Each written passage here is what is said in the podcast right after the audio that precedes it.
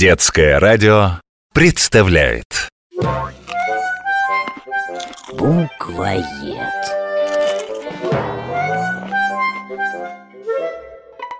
Остап, Остап, побежали скорее на кухню Там такое пи Что случилось, Сима? Там, Остап, все самое прекрасное, что только может быть Берестяные грамоты?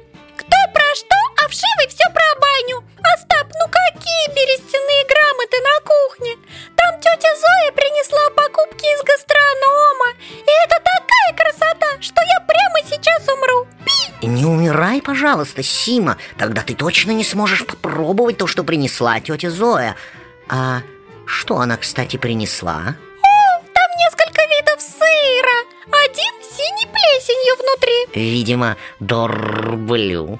Другой сверху покрыт чем-то белым и так пахнет, что у меня перехватило дыхание. Скорее всего, ты говоришь о камамбере Он сверху покрыт белой плесенью и действительно довольно ароматен А еще такой твердый кусочек сыра, прямо как камешек Похоже на пармезан Мой любимый остренький. А еще сыр, заплетенный в тугую косичку, такой смешной Видимо, это армянский чечил Интересно, копченый? А уж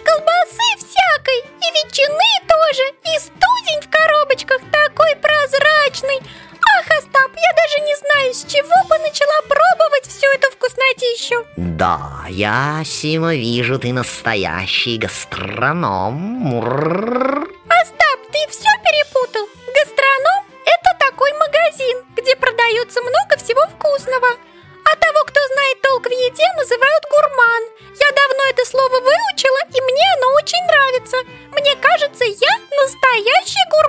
Слово «гастроном», Сима, как и слово «гурман», французское, и в начале 19 века гастрономами называли именно любителей и знатоков вкусных блюд. Из французского языка оно и пришло в русский.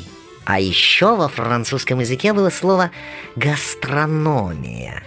Оно было заимствовано из греческого и буквально означало «законы желудка». А слово «гастроном» в значении «продуктовый магазин» уже начали использовать в русском языке. Остап, давай мы с тобой потом про гастроном поговорим, а? Побежали скорее на кухню, пока тетя Зоя все вкусное в холодильник не убрала Мне кажется, если ее очень жалостливо попросить, то она нас чем-нибудь угостит Я бы не отказался от небольшого кусочка наваристого студня с хреном.